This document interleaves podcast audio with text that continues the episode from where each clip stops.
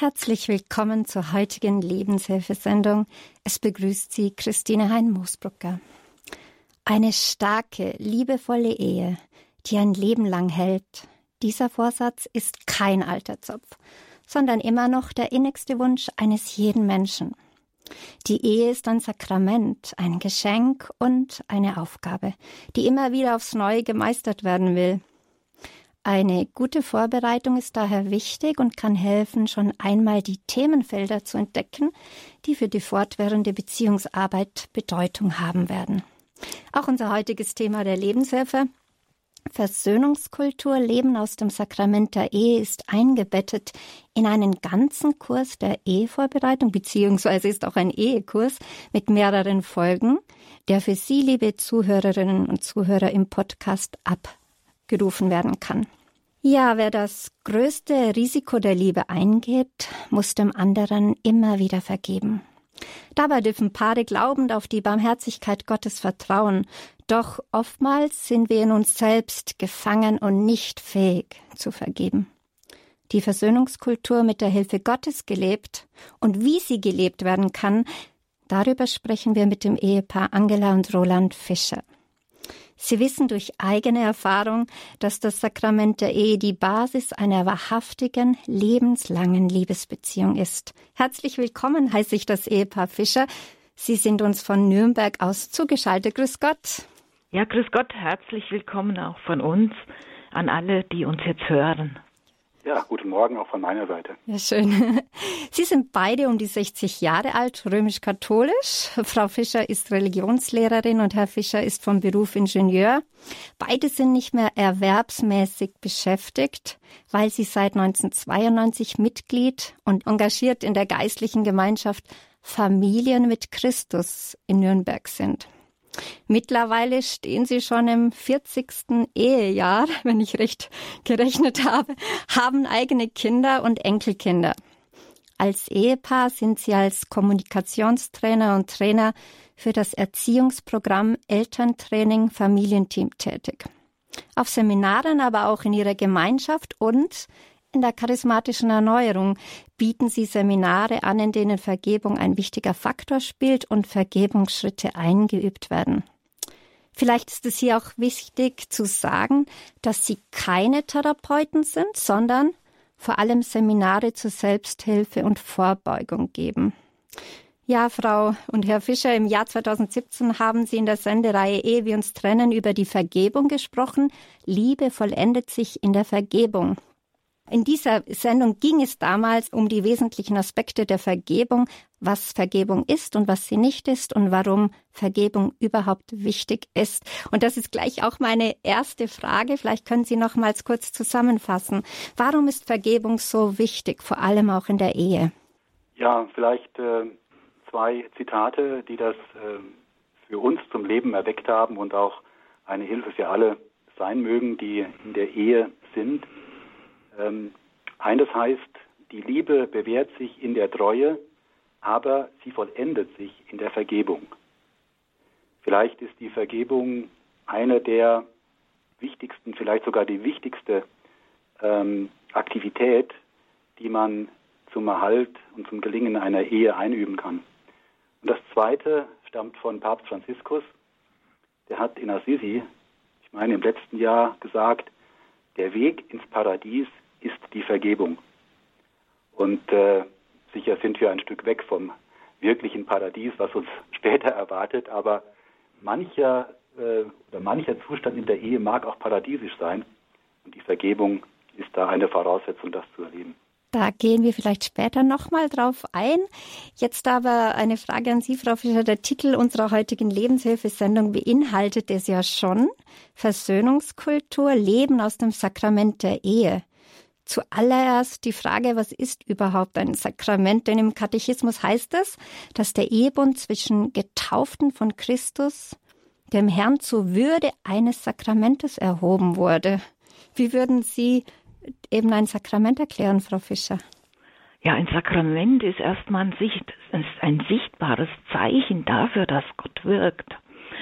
Und äh, gerade im Sakrament der Ehe ist es ja so, dass wir Christen glauben, dass wir Gott mit ins Boot holen, wenn wir kirchlich heiraten, wenn wir uns das Sakrament der Ehe spenden. Es ist ja nicht so, dass der Pfarrer dieses Sakrament spendet, sondern die beiden Ehepaare spenden sich gegenseitig dieses Sakrament.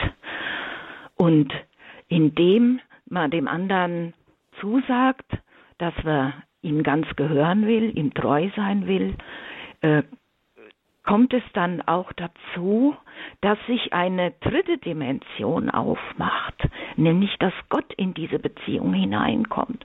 Man kann das äh, an verschiedenen Bildern vielleicht deutlich machen.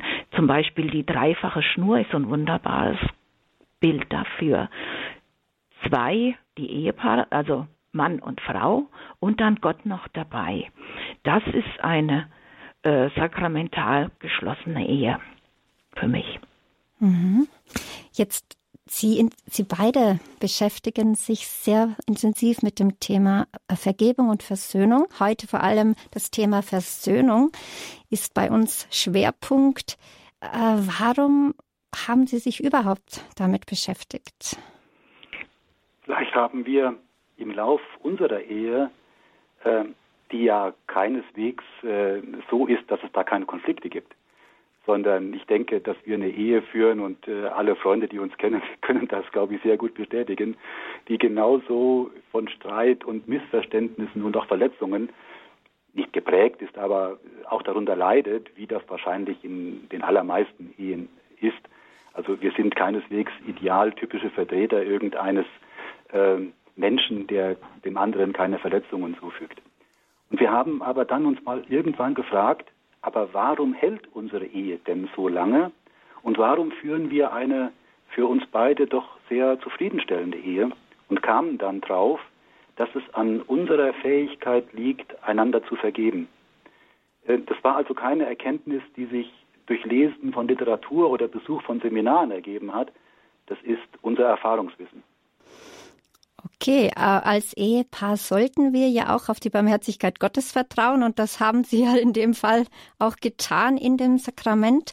Doch oftmals sind wir ja selbst gefangen und nicht fähig zu vergeben. Sie haben selber gesagt, dass auch bei Ihnen Streit vorkommt und als dass es auch Konflikte gibt. Aber wie kann man das jetzt ganz praktisch tun, wenn jetzt ein Ehepartner nicht vergeben kann? Wie kann dann Versöhnungskultur mit der Hilfe Gottes gelebt werden? Äh wenn ich da vielleicht gerade mal einhaken darf. Ich habe ja eben schon erzählt, dass in einer christlichen Ehe Gott der Dritte im Bund ist.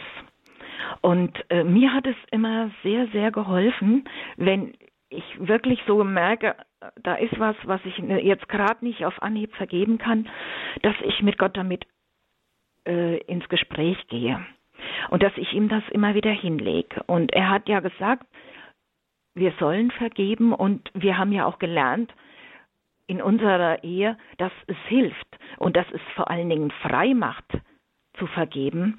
Und der Wille ist ja da. Und wenn ich Jesus ins Boot hole und sag, ich kann jetzt im Moment nicht, aber hilf du mir, hilf du mir, dass ich das jetzt schaffe, dass ich dem anderen das jetzt vergeben kann, dann ist das eine große Hilfe. Ähm, wenn man sich das so vorstellt, wir, wir leben ja in Beziehung zum Partner und in Beziehung zu Gott.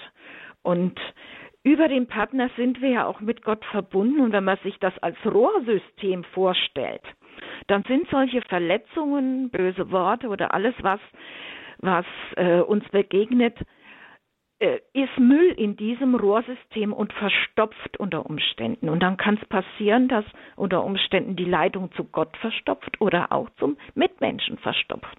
Und das ist das Schlimme eigentlich an der Sache. Dafür müssen wir sorgen, dass diese Rohrsysteme immer frei bleiben, dass wir in Verbindung sind miteinander. Und wie können wir dafür sorgen, dass diese sozusagen Kanäle nicht verstopft werden, beziehungsweise eben diese Gnade des Sakramentes auch fließen kann. Es ist ja da. Man muss es ja eigentlich nur schöpfen oder frei, ja, wie Sie sagen, frei bekommen. Mhm. Annehmen, ne? die Gnade annehmen. Ähm, vielleicht so äh, beim Thema Vergebung. Ich denke, irgendwann werden wir noch ganz kurz darauf eingehen, was auch der Unterschied von Vergebung und Versöhnung ist. weil das auch noch eine gewisse Bedeutung hat. Aber bleiben wir bei dem für uns wichtigeren Teil oder dem ersten Teil äh, dieser beiden Schritte äh, Vergebung. Da gibt es sehr praktische äh, Hilfen, die man dort äh, nutzen kann. Vielleicht so zwei, drei Punkte. Natürlich, wenn ich Opfer bin, wenn ich verletzt bin, muss ich das anerkennen und zulassen, auch den Schmerz zulassen und es nicht verdrängen. Das sind Wahrheiten in mir, die ich anerkennen muss. Und ich darf auch Anklage erheben. Also wenn ich verletzt worden bin, wir können ja dort von einer Täter-Opfer-Beziehung sprechen. Wenn ich also Opfer bin, dann darf ich den Täter anklagen dafür. Mensch, was hast du mir da angetan? Äh, das ist ganz schlimm für mich. Und dann kommt ein ganz wichtiger Schritt, der äh, darin besteht, dass ich als Opfer für den Täter Empathie entwickeln muss. Das heißt, ich muss mich in die Rolle des Täters versetzen und muss versuchen zu verstehen, was sind denn seine Begrenzungen, was sind denn seine Gründe, was ist denn sein Leid, vielleicht ist er selbst Opfer, die ihn dazu gebracht haben, so zu handeln, wie ich das erlebt habe. Und dann kommt der Schritt, die Barmherzigkeit. Ich werde mir bewusst, Gott ist barmherzig mit mir. Und er macht mich stark darin, dass ich barmherzig sein kann mit meinem Ehepartner. Mhm. Dann im letzten Schritt kann eine Vergebung erfolgen. Äh, wie kann denn der Täter Heilung finden? Das heißt, Täter klingt so kriminell, ich sag jetzt mal. Wie kann derjenige, der schuldig geworden ist, auch in einer Ehe, äh, wie kann der Heilung finden, beziehungsweise wie kann auch das Opfer Heilung finden und heil werden? Mhm. Ähm, zum Täter, wenn wir bei diesem Begriff bleiben, ich meine, Täter ist in äh, vielen Beziehungen doch ein vielleicht starkes Wort, aber bleiben wir, um es einfach zu machen, bei dem Begriff. Ähm, für eine gelingende Versöhnung muss das Opfer diese Vergebungsschritte gehen bis hin zur Vergebung. Wenn das Opfer diese Vergebungsschritte gehen kann und, und geht, ähm, wird es, hat meine Frau gesagt, eine Befreiung erfahren. Weil wenn ich in einem Verhältnis lebe, wo ich nicht vergeben kann, unterordne ich mich ja dem, der mich verletzt hat. Er hat einen, eine Art Gewalt über mich, Macht über mich, die ich nur durch Vergebung äh, lösen kann. Der Täter selbst, wenn ein Versöhnungsprozess stattfinden soll, muss völlig klar eine Schuldübernahme äh, machen. Er muss sagen, ich habe Unrecht getan.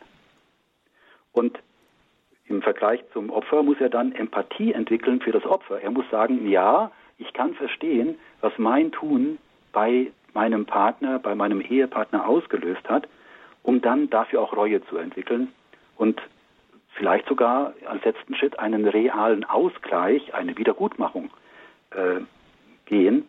Und wenn Sie so diese Schritte hören, die ich gerade gesagt habe, äh, wir haben dafür in der Kirche ja auch ein eigenes Sakrament, das nennt sich Beichte. Mhm. Und die Beichte ist dann die Versöhnung unter Zuhilfenahme Gottes Gnade und die ähm, Schritte müssen natürlich, was ja in der Beichte auch erforderlich ist, auch mit denjenigen gegangen werden, den ich verletzt habe. Ja, Frau Fischer, warum ist denn Beichte und Buße? Es kann ja auch Buße, Buße heilt auch den Täter. Warum ist dieses Beichtsakrament so wichtig, es auch anzuwenden? Haben Sie das selber erlebt? Ja, Sakrament habe ich ja eben schon mal erklärt, ist Begegnung mit Jesus. Und Begegnung mit Jesus heilt und befreit. Das macht es natürlich auch der, im Bußsakrament. Alles, alles, was ich an Schuld auf mich geladen habe, wenn ich das ausspreche, schon allein dieses Aussprechen äh, einer Schuld heilt ja ein Stück weit auch schon mein Herz. Und in der Begegnung mit Jesus im Sakrament erfahre ich in puncto meiner Schuld, die ich auf mich geladen habe, eben halt Heilung, Befreiung, Reinigung. Mhm. Und von daher wäre es eben halt wichtig, sich diese Punkte eben halt auch äh, vorzunehmen und es oft reicht es eben halt nicht, einfach nur äh, für sich zu sagen, es tut mir leid oder, oder zu denken, nur zu denken. Äh, dieser Schritt es auszusprechen vor jemanden und dass jemand mit mir betet, dass ein Pfarrer mit mir betet und er, er mich losspricht, das befreit nochmal zusätzlich den Täter. Mhm. Jetzt haben Sie, Herr Fischer, vorhin erwähnt, dass wir Sakramente in der Kirche haben. Wir haben ja sieben, aber ein, nur ein Siebtel davon ist für den Täter. Also äh, was macht das Opfer, wenn es zu keinem Sakrament gehen kann? Das ist äh, eine erstaunliche Entdeckung, die wir im Laufe der Beschäftigung mit dem Thema gemacht haben, dass wir in der Kirche ein Sakrament haben zur Heilung der Täter. Aber wir haben kein Sakrament zur Heilung der Opfer. Äh, nun ist ja Gottes Wirken nicht nur davon abhängig, dass es Sakramente gibt, sondern in einer persönlichen Beziehung mit Gott kann ich natürlich Dinge, die jetzt nicht sakramental geheilt oder behandelt werden können, auch äh, mit Gott besprechen und mir von ihm Heilung äh, erwünschen, was ähm, dem, dem Opfer äh, dann obliegt. Ähm, vielleicht noch diese Geschichte mit Täter-Opfer. Da ist vielleicht auch ein Aspekt auch wichtig, um da kein Missverständnis aufkommen zu lassen. Die Psychologie sagt heute, dass oftmals aus Opfern Täter werden. Wenn ich also eine Schuld nicht vergeben kann, unterliege ich der Gefahr, dass sich daraus etwas entwickelt, wo ich andere verletze. Und es gibt viele Untersuchungen darüber, äh, dass äh, die, unsere Gefängnisse voll mit solchen Tätern sind, die selbst Opfer waren. Also von daher könnte man sagen, die Beichte, die dem Täter hilft, hilft letztlich auch einem Opfer, wieder nicht zum Täter zu werden. Das heißt, die Gnade fließt trotzdem und äh, Vergebung fließt. Äh, ja, aber es heißt ja auch im Vater unser, vielleicht kann man nur kurz das ansprechen. Es ist ja auch nicht einfach. Also im Vater unser macht uns der Herr das auch nicht einfach. Er sagt, vergib uns unsere Schuld. Also wenn wir anderen nicht vergeben, kann Gott uns auch nicht vergeben. Ja, das ist ein sehr interessanter Satz. Äh, da haben wir auch lange mit, äh, vielleicht bis heute, äh, gekämpft, weil es im Grunde etwas von uns voraussetzt, bevor Gott etwas tut. Und wir tun uns wirklich schwer mit einem solchen Gottesbild. Denn wir denken doch, dass die Gnade nicht verdient werden kann, die Gott uns zukommen lässt.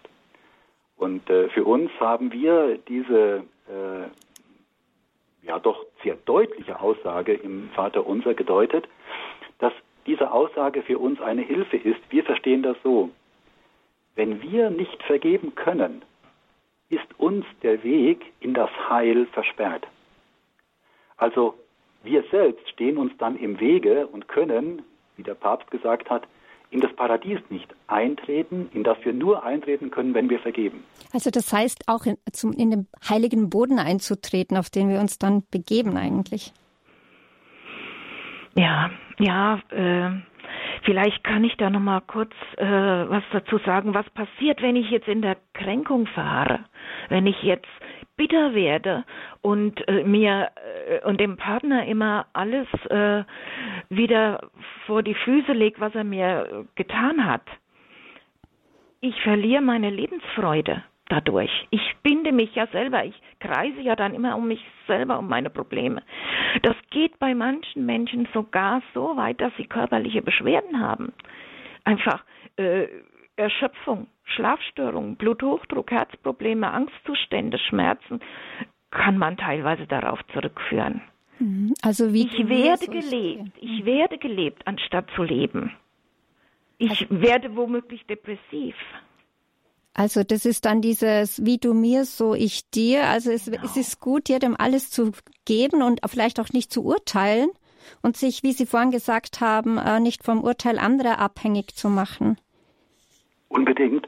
Und wenn man die äh, Vergebung im Vergleich vielleicht zur Versöhnung nochmal kurz ähm, auch gegenüberstellt oder vielleicht sogar noch besser mal sagt, was Vergebung nicht ist, damit hier auch kein falsches Bild äh, von Vergebung ähm, besteht. Vergeben heißt nicht vergessen. Also es geht nicht darum, das mir zugefügte Leid zu vergessen, zu verdrängen, sondern das Leid ist da und ich muss es anerkennen. Und es das heißt auch nicht, dass ich der Schaden, der mir zugefügt worden ist, einfach gut sein lasse. Ja, es war schon nicht so schlimm und wir kennen ja die Sprüche aus der Kindheit, wenn du mal verheiratet bist, dann ist alles wieder gut.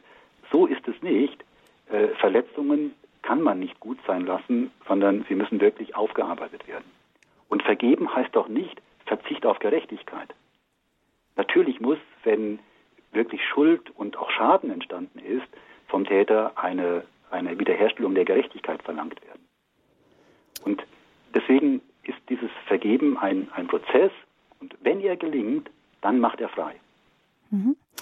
Äh, liebe Hörerinnen und Hörer, bleiben Sie dran. Wir sprechen nach einer kleinen Musikpause über Vergebung, ob das auch ohne Versöhnung geht und ob Versöhnung nicht ohne Vergebung geht.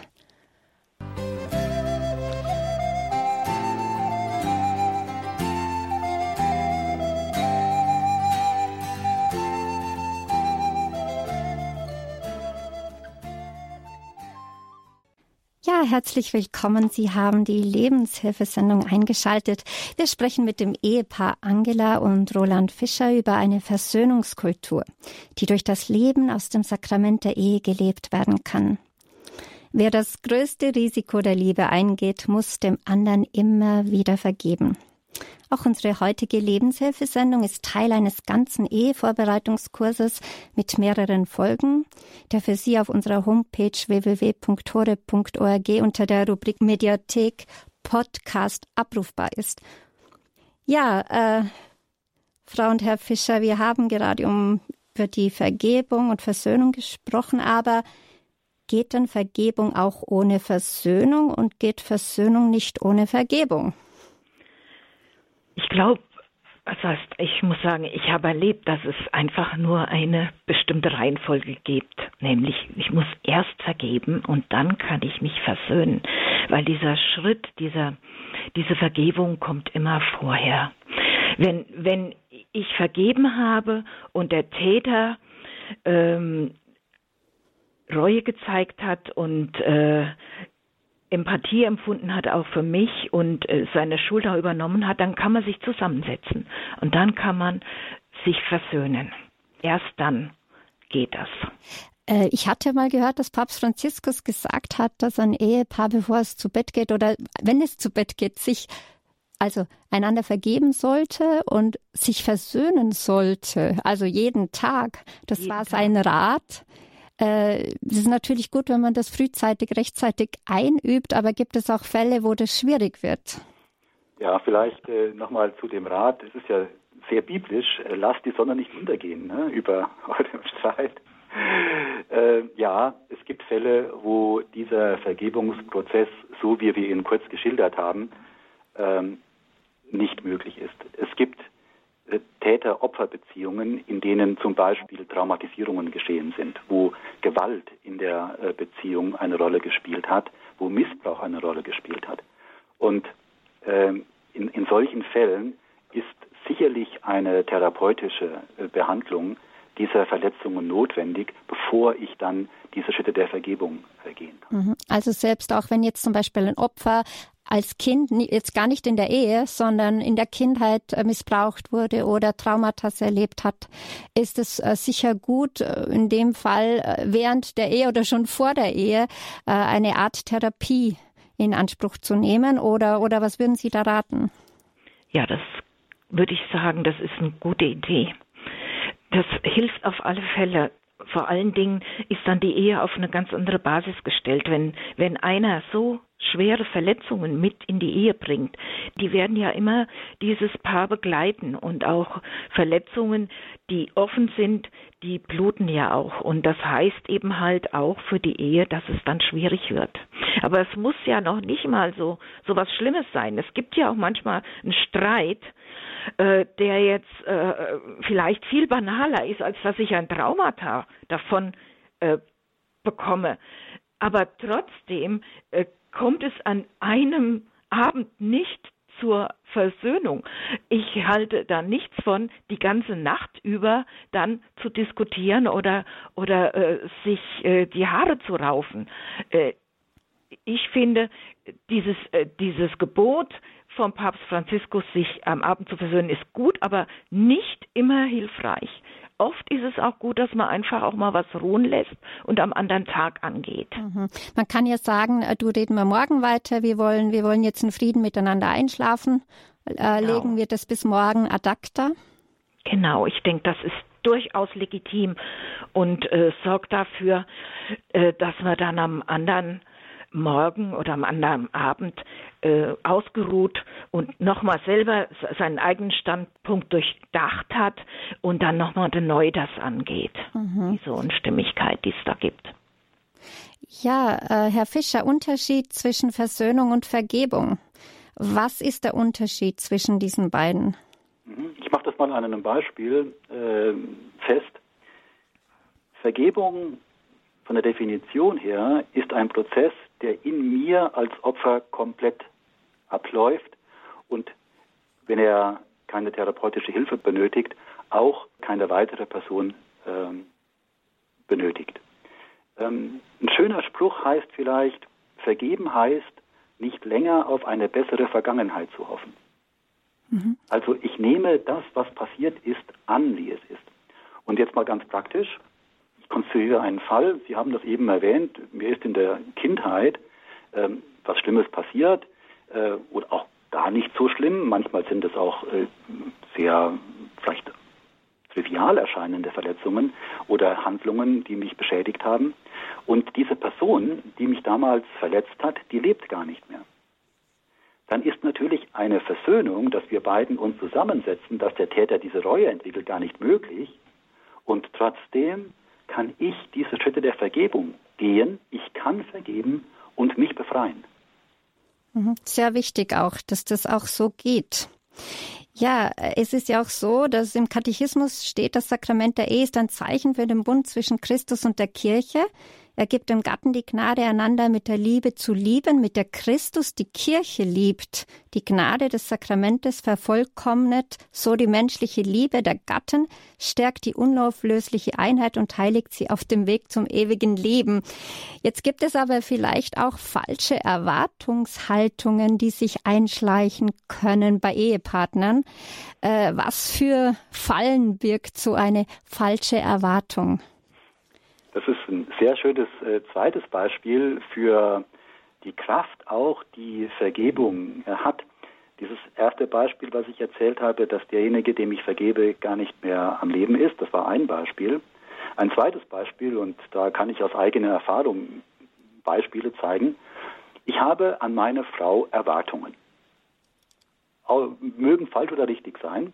Und diese Erwartungen werden nicht erfüllt, weil meine Frau sie gar nicht kennt oder weil sie auch gar nicht diesen Erwartungen gerecht werden will. Wenn diese meine Erwartungen nicht erfüllt werden, bin ich verletzt. Ich ärgere mich, äh, ich habe Groll, was immer dann passiert. Und diese Verletzung, die ich hier erfahre, weil meine eigenen Erwartungen nicht erfüllt werden, kann ich natürlich in der Vergebung wunderbar bearbeiten. Ich versöhne mich also mit meinen nicht erfüllten Erwartungen.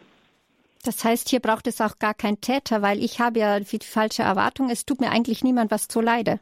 Genau. Es sei denn, ich sage, ich selbst tue es mir zu leide, weil ich mich auf falsche Erwartungen äh, konzentriere. Mhm. Frau Fischer, was setzt denn Versöhnung voraus? Ja, kann da auch die Kommunikation verstummen, wenn man eben sich nicht versöhnt und in der eigenen Misere bleibt sozusagen. Natürlich. Also wenn ich mit meinem Partner nicht kommuniziere, wenn ich auch nicht in, in einer gewissen wertschätzenden ähm, Art mit ihm kommuniziere und, und äh, erzähle, was, was gerade in mir vorgeht, dann kann natürlich auch dieser Versöhnungsprozess nicht nicht stattfinden. Um sich zu versöhnen, muss, muss ich äh, mit meinem Partner reden. Und ich muss bereit sein, ihn zu lieben. Ich denke da so an dieses, an dieses äh, Gebot der Liebe. Liebe Gott und deinen Nächsten wie dich selbst. Das ist immer dieses Dreieck, in dem wir sind. Entweder ich muss mich lieben, ich muss den anderen lieben und ich muss Gott lieben. Und dann, wenn, wenn, wenn das alles fließt, wenn diese Liebe fließt, dann, dann kann auch Versöhnung stattfinden. Dann kann, äh, dann, dann bin ich im Einklang mit mir und meinen Nächsten. Mhm. Sie haben jetzt ganz was Wichtiges angesprochen. Sie haben gesprochen von einer liebenden, also von einem Respekt, von einer liebenden, ja, einfach liebenden Beziehung, das ist ja eigentlich die Voraussetzung, dass was blühen kann, dass was wachsen kann, wenn, wenn keine, kein Respekt vorhanden ist oder keine Aufmerksamkeit. Da ist ja der Mann und genau. die Frau oft unterschiedlich geartet, was da die Erwartungen sind. Man kann ja hier auch dieser Erwartung ein Stück weit entgegenkommen. Genau. Das ist, das ist eine ganz wichtige Voraussetzung, dass wir uns auch immer wieder neu, auch nach 40 Jahren, diese Liebe füreinander schenken und diese Bereitschaft. Mhm. Ja, wie kann man Heilung finden, Herr Fischer? Inwiefern kann sich die Seele in diesem Prozess der Heilung selber helfen? Äh, gibt es hier Selbstheilungskräfte, also die mit der Hilfe Gottes auch freigesetzt werden können? Also ich glaube fest daran, dass es diese äh, Selbstheilungskräfte, die wir geschenkt bekommen haben, von Gott gibt. Und ich glaube auch, und das, da kann ich Erfahrungswissen beitragen, dass Gott auch in sehr schwierigen Situationen, wenn ich selbst am Ende bin, wirklich eingreift und mir, mir hilft. Ähm, darf ich vielleicht einen Literaturhinweis geben? Sehr, ja, gerne. Ähm, was uns dann, äh, nachdem wir erkannt hatten, dass in unserer Ehe diese Vergebung äh, so zentral ist und auch für den Bestand der Ehe im besten Sinne Beitrag leistet, äh, sind wir auf ein Buch gestoßen, dass all dieses Erfahrungswissen, was wir haben, in, äh, in, in, wunderbarer Weise auch mit Theorie dorthin zusammenfasst. Und dieses Buch heißt Die heilende Kraft der Vergebung. Der Autor ist ein Konrad Staus und äh, wenn jemand auch im Selbststudium oder auch diese Schritte, die wir kurz angedeutet haben, selbst gehen möchte, der findet in diesem Buch wunderbare Anleitungen, wie das geht.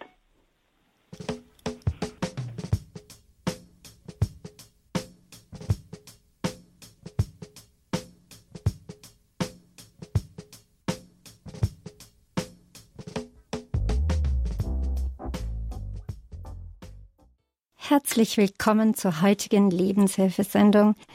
Wir sprechen mit dem Ehepaar Angela und Roland Fischer über eine Versöhnungskultur, die durch das Leben aus dem Sakrament der Ehe gelebt werden kann. Nun sind Sie, liebe Hörerinnen und Hörer, eingeladen, Ihre Zeugnisse einzubringen, aber auch Ihre Fragen. Ja, und diese Lebenshilfesendung heute ist Teil eines ganzen Ehevorbereitungskurses oder Ehekurses mit mehreren Folgen, die für Sie, liebe Zuhörer, auch auf unserer Homepage www.tore.org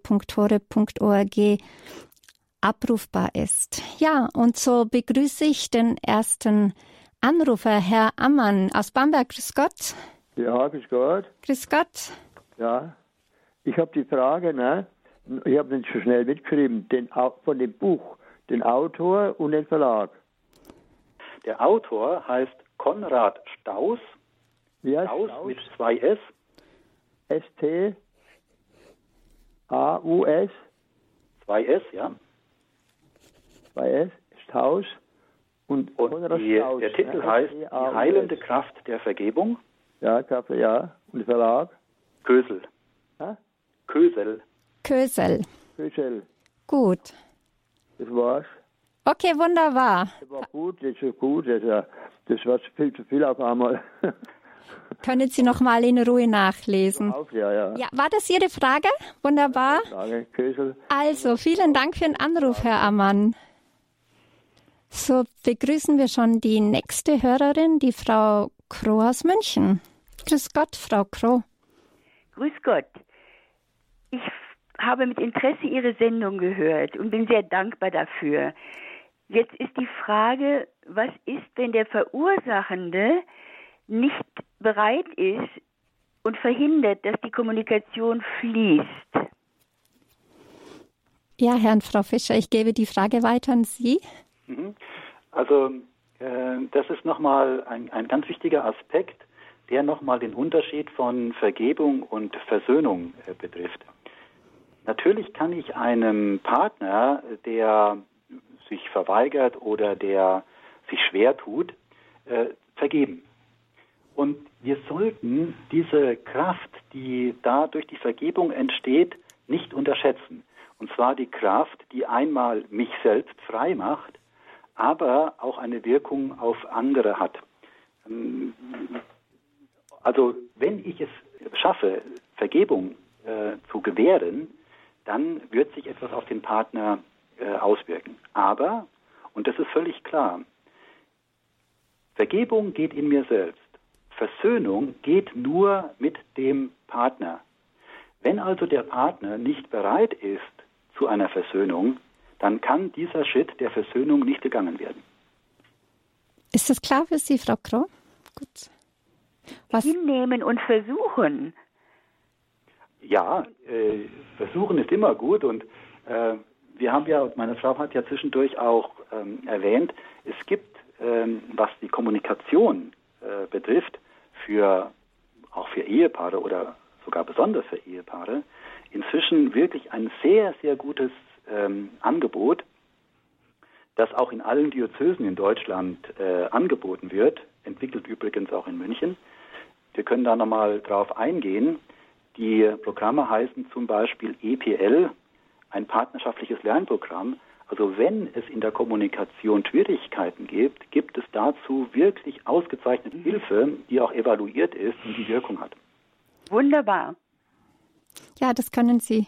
Wunderbar, ist Ihnen geholfen. Vielen Dank, Frau Kroh, für den Anruf Danke und für auch. die Frage. Dankeschön. Wiederhören. Wiederhören. Als nächsten Hörer begrüßen wir Herrn Nauels aus Kempen. Hallo, Herr Nauels? Ja, hallo. Hallo, ja. Äh, ich verfolge auch Ihr Sendung mit sehr großem Interesse und weil mich selber auch äh, etwas äh, sehr bedrückt. Und, und zwar ist es so, ähm, ich äh, habe äh, mich mit meiner Mutter äh, etwas zerstritten, was mir besonders äh, äh, wehtut, weil ich eigentlich mit meiner Mutter ein sehr gutes Verhältnis habe. Aber äh, es war nun so, äh, ich habe meine Mutter äh, nach Geld gefragt für eine äh, etwas Geld, um eine Übergangszeit äh, äh, hinten drüber äh, zu, zu, bewältigen, weil ähm, ich äh, einem Menschen, ich will jetzt keinen Namen nennen, ich habe den Menschen das versprochen, dass ich den Namen nicht nenne, äh, weil ein Mensch zu mir kam, hat mich um, um Hilfe gebeten, weil er verzweifelt war wusste keinen Ausweg mehr, hat mich nach Geld gefragt und ich habe ihm dieses Geld gegeben, hat mich dann öfter nochmal nach Geld gefragt, äh, so dass ich mich selber da äh, ziemlich bei ausgezogen habe. Und äh, so. Aber was ist jetzt äh, Ihre Frage in Bezug auf Ihre Mutter? Äh, in, in, in, die ist so, äh, dass meine Mutter daraufhin sehr sauer war, dass ich das gemacht habe, dass ich dadurch jetzt selber in finanziell etwas äh, für kurze Zeit nur in, in Not gekommen bin. Mhm. Und äh, da, das, darüber war meine Mutter äh, sehr, sehr sauer drüber. Und ähm, ja. Ja, Herr Nauls, es äh, kann sein, äh, ich gebe das jetzt mal an Herrn Frau Fischer weiter. Ich weiß nicht, ob das de, den Rahmen unserer Sendung sprengt. Was sagen Sie dazu, Herr Fischer und Frau Fischer? Ja, also äh, ich kann vielleicht allgemein etwas über über die Beziehung zwischen den Eltern und, und was es eben halt äh, macht, eben halt auch mit der Kindheit und so weiter, vielleicht in der Richtung was sagen. Aber zu diesem Punkt eher nicht. Das ist ja jetzt nur ein ganz kleiner Ausschnitt. Ja. Ja. Es geht da auch um Geld und äh, da war jemand verärgert, aber es gibt ja auch zwischen äh, Mutter und Tochter oder zwischen Vater und äh, Sohn ganz andere Probleme, die aus der Kindheit noch kommen, die kann man natürlich auch äh, vergeben und da erwächst dann ein ganz anderes Verhältnis raus. Mhm. Das ist nämlich bei mir damals passiert. Äh, ich habe immer Schwierigkeit mit meiner Mutter gehabt und äh, erst in, ab dem Zeitpunkt, als ich ihr das, was sie mir vermeintlich getan hat, äh, als ich ihr das vergeben habe, da wurde dann auch das Verhältnis zu meiner Mutter ein ganz anderes. Und als sie 2012 gestorben ist, sind, äh, waren wir die besten Freundinnen. Mhm. Kann es also, sein, dass es äh, Herr Nauels vielleicht eine Hilfe sein könnte, wenn er sich eine, einen Seelsorger sucht oder jemand, der er sich anvertrauen könnte, weil das ja den Rahmen unserer Sendung ein Stück weit genau. sprengt? Und man, man weiß ja auch nicht, was da noch mehr dahinter ist. Vielleicht wäre das nicht schlecht. Äh, ja. Vielleicht, dass Sie das, als, äh, Sie haben das ja gehört von, ja, dass die Frau Fischer auch meint, es wäre vielleicht gut, wenn Sie jemanden suchen, mit dem Sie darüber auch sprechen können und in die Vergebung gehen. Habe ich das richtig herausgehört, Herr Fischer? Ja. Äh, ich äh, ja, muss noch was zu sagen.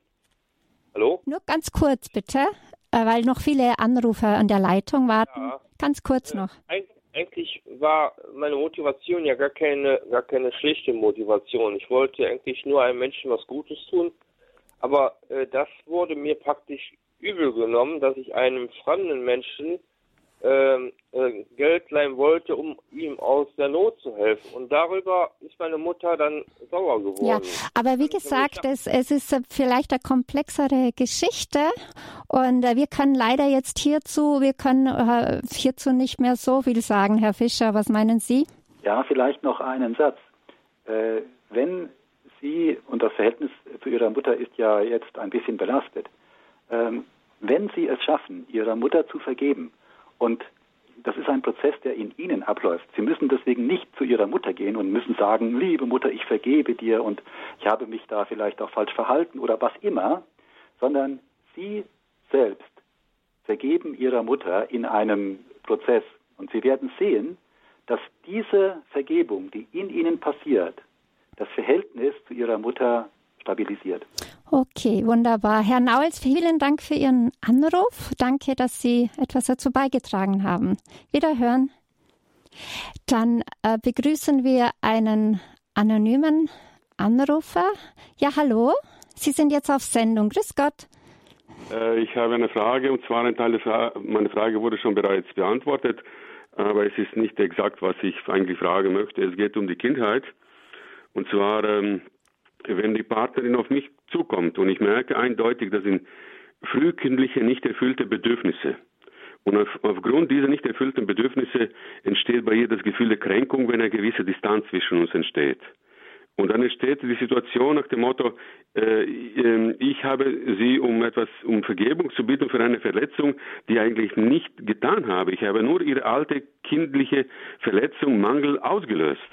Und dann entsteht automatisch, wie soll ich sagen, wenn ich in, immer mehr zu mir komme und sehe, das ist nicht meine Aufgabe, ihre alten Bedürfnisse zu erfüllen.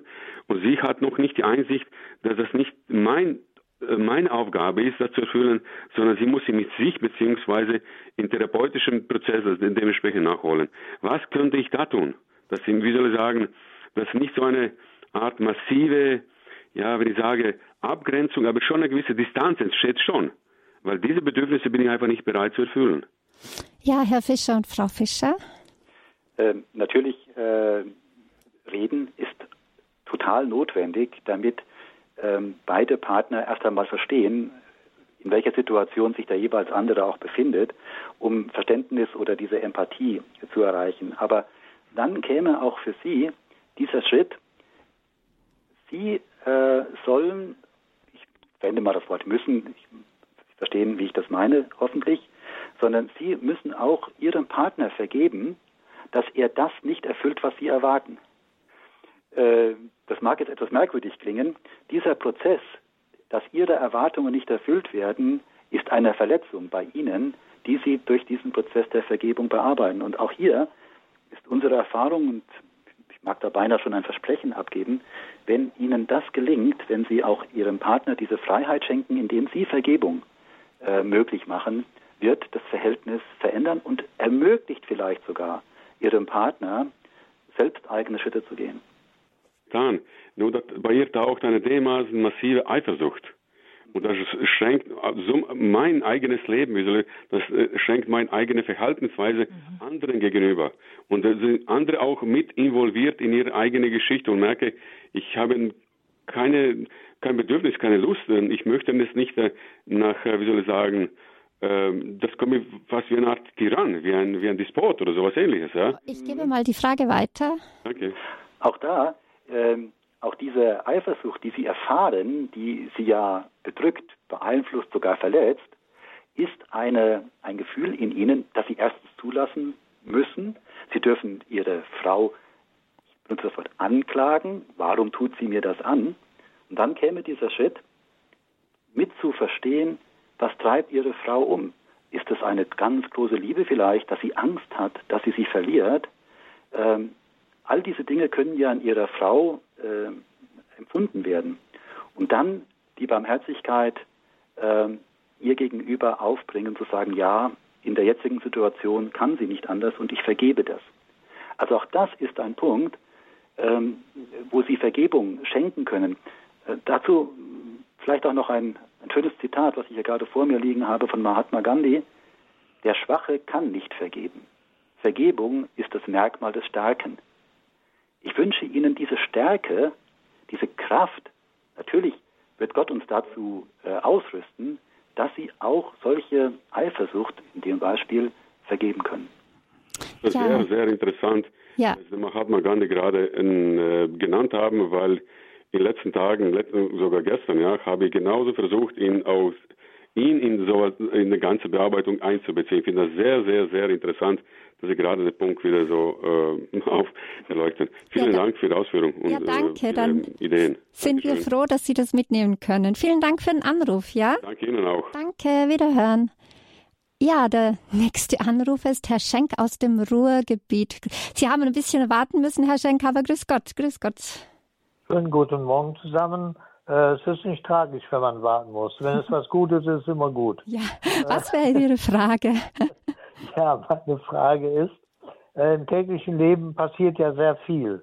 Und häufig äh, sind ja auch Verletzungen unbewusst geschehen. Und die Unbewussten, die spürt man vielleicht äh, irgendwo, weiß aber nicht, äh, dass es äh, so passiert ist. Und man kommt vielleicht auch nicht drauf. Und dann ist es äh, halt schwer, meines Erachtens, äh, äh, da irgendwie Vergebung äh, anzubieten oder zu sagen und so weiter, äh, wenn man das nicht genau trifft. Äh, beziehungsweise hat es dann auch einen gewissen Wert? Fragezeichen. Ja, Herr zwei, ja, zwei Aspekte dazu. Ähm, der Vergebungsprozess in mir ist ein Prozess, der in mir selbst abläuft. Dazu ist zentral keine Kommunikation mit dem, der mich verletzt hat, notwendig.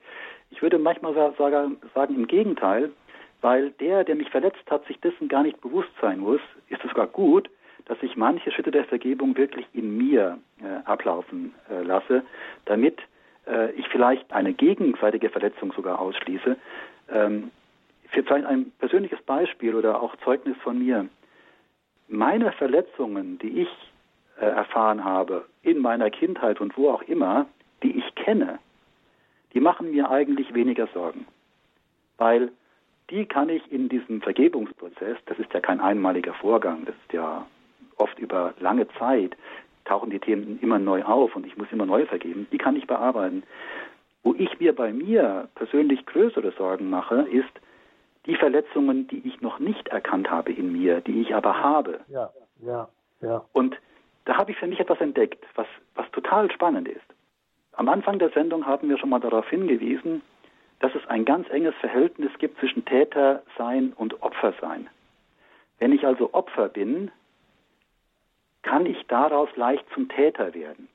Mhm. Bei mir persönlich ist es heute so, wenn ich erkenne, ich verletze jemand anderen, ich verletze meine Frau oder bei meinen Kindern, egal in welchem Bereich, dann macht es bei mir ein wenig Aha und ich denke nach, warum werde ich jetzt zum Täter? Welche Verletzung in mir löst das aus, die ich bearbeiten sollte? Also ein bisschen Selbstbeobachtung hat mir in solchen Fällen sehr geholfen. Ja, Herr Schenk, äh, sind Sie zufrieden? Dann bedanken wir uns. Ja, da ist noch ein klein bisschen Rest, aber äh, ich werde nachdenken. Schönen Dank und alles Gute. Ja, vielen Dank, Herr Schenk, für den Anruf. Ja, hier eine Frage an Sie, Frau Fischer. Könnten hier auch in diesem Fall, wie Herr Schenk das aufgezeigt hat, auch Kurse in der Diözese helfen, diese Kommunikationskurse, die Sie geben? Sie sind ja beide Kommunikationstrainer. Mhm. Vielleicht können Sie dazu noch etwas sagen, äh, wo Sie diese Kurse wirklich, äh, ja, äh, anderen empfehlen würden, dass sie in Anspruch genommen werden. Also grundsätzlich äh, ein partnerschaftliches Lernprogramm oder konstruktive Ehekommunikation für ältere Ehepaare ist unheimlich wichtig, um in Miteinander ins Gespräch zu kommen, um um zum Beispiel auch solche Sachen wie eben angesprochen wurden. Also wenn ich das Gefühl habe, ich bin irgendwie so verletzt und es ist so diffus und ich kann es nicht greifen, da hilft vielleicht ein Gespräch mit dem Partner dass der hilft, da tiefer zu graben und zu verstehen, was ist da in mir. Da sind wir als Ehepaar einfach durch den anderen unheimlich gesegnet. Und um das einzuüben, sind solche Kurse natürlich äh, wirklich Gold wert. Mhm. Werden diese Kurse, Herr Fischer, von Ehepaaren dann geleitet oder sind, also machen Sie das immer gemeinsam oder die ganzen Diözesen, wenn Ehe, Ehepaaren helfen, Ehepaaren? Also wir machen das äh, in unserer Gemeinschaft immer gemeinsam, aber das ist nicht zwingend notwendig. Vielleicht sollte man auch noch mal etwas genauer erklären diesen Begriff Kurs in diesem Zusammenhang, weil diese äh, Programme werden nicht als Seminar oder Kurs bezeichnet, sondern sie nennen sich offiziell Training. Und äh, beim Training ist es so, da kommt es eben nicht auf den Trainer an, der die Tore schießt, wie beim Fußball, sondern die Spieler müssen in die Lage versetzt werden. Und diese Kommunikationstrainings haben das Ziel, dass die Gesprächspartner, also die Ehepartner ins Gespräch kommen und vertrauen auch darauf, dass die Ressourcen in diesen Ehepaaren vorhanden sind, dass sie also diese Fähigkeiten haben, dass sie nur unter Anleitung eines Kommunikationstrainers zum Leben erweckt werden müssen. Mhm. Ja, wir haben noch einen Anrufer. Äh, ja, wir nehmen noch einen anonymen Anrufer herein in die Sendung. Ja, hallo, grüß Gott, Sie sind schon auf Sendung. Ja. Ja, hallo. Ja, also erst möchte ich das, ähm, das was Sie äh, von sich gegeben haben, haben, das kann ich total alles gut nachvollziehen, weil ich das selbst auch erlebt habe. Und dann wollte ich nochmal Ihnen sagen, also äh, was ich in meinem Leben getan habe, also viel zum Heiligen Geist gebetet und habe gebettelt um Vergebung. Ich wusste aber gar nicht, denk, wie soll ich nur vergeben? Das geht ja überhaupt nicht. Und wurde dann innerlich überrascht, welche Liebe Gott mir trotzdem zu diesen Menschen gegeben hat. Ne? Und hatte dann eben keinen Groll. Und das sind hunderte von Menschen, ne? weil das ganz viel geschehen. Also mit Opfer und alles Mögliche. Und meine ganze Verwandtschaft hat äh, gegen mich äh, gehandelt. So, jetzt, aber ich habe dazu wirklich noch eine Frage. Und zwar ähm, mit der Verwandtschaft. Also ähm, sollte man sich ganz fernhalten, denn es ist so, sie haben es nicht geglaubt. Also wer wer nicht glaubt, dann äh, kommt man sich ja vor wie ein Lügner. Ne? So, und ähm, habe jetzt aber jemand auch besucht und sagt, so, ich habe das wohl geglaubt, aber jetzt wurde ihr das zu heiß und sie sagt, nein, ich habe das nicht geglaubt. Und dann habe ich gesagt, glaubst du es jetzt? Ja, dann kannst du mit der Wahrheit sterben. Ne?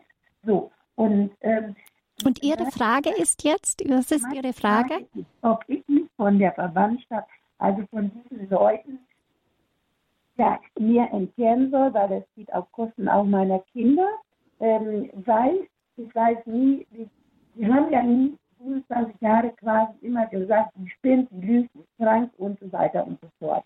Und ähm, aber ich habe vergeben, das merke ich auch. Ich habe eine Liebe zu den Menschen, aber ich bin natürlich auch vorsichtig und habe dann manchmal Angst, dass, man dann, dass ich wieder irgendwo hereinrutsche nee, und das verdreht wird, belächelt wird und, und so weiter. Ja, das ist meine Frage, ob man sich besser ganz äh, fernhalten soll oder vielleicht so sich doch äh, herantasten, nicht bevor sie sterben, wie dass sie die Möglichkeit vielleicht doch noch haben, dich kennenzulernen. Ja.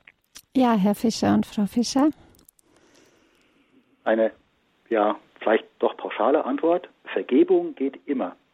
Ich kann immer dem, der mich verletzt hat, vergeben und mich damit befreien.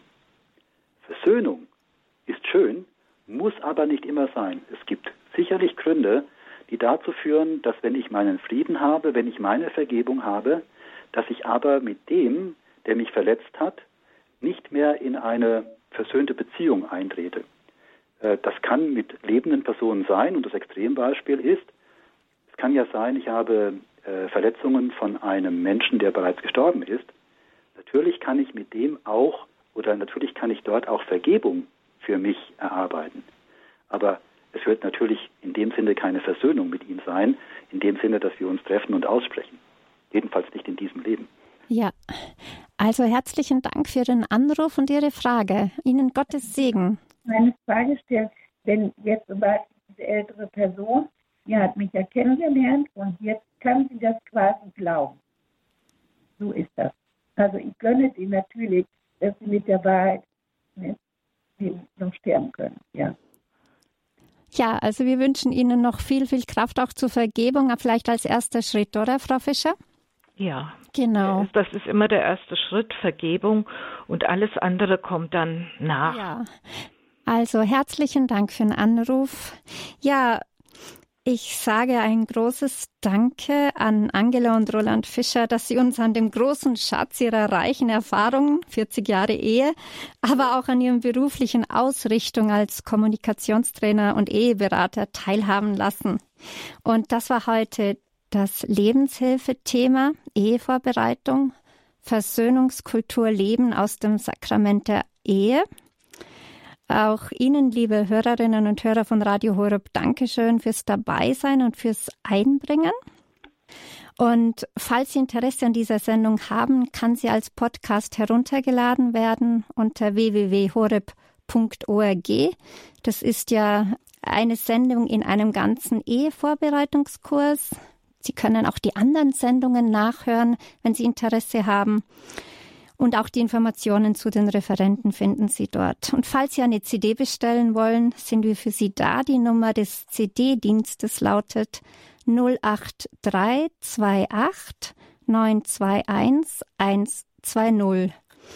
08328 921 120. Ja, und so darf ich mich nochmal bei Ihnen herzlich äh, bedanken, Herr und Frau Fischer. Haben Sie noch etwas auf dem Herzen, das Sie den Hörern mitgeben möchten? Vielleicht ganz zum Schluss äh, ein Zitat von Nelson Mandela, der sehr gelitten hat und sehr verletzt war, der gesagt hat, als ich aus der Zelle durch das Tor in Richtung Freiheit ging, da wusste ich, würde ich meine Verbitterung und meinen Hass nicht hinter mir lassen, so würde ich nach wie vor im Gefängnis sein. Das sind doch schöne Abschlussworte. Und somit darf ich mich auch noch aus den, aus den Worten des Katechismus verabschieden von Ihnen, liebe Hörerinnen. Gott, der den Menschen aus Liebe erschaffen hat, hat ihn auch zu Liebe berufen, welche die angeborene, grundlegende Berufung jedes Menschen ist. Und diese Liebe wünsche ich uns allen. Danke fürs Dabeisein, fürs Einbringen. Ihre Christine Hein-Moosbrucker.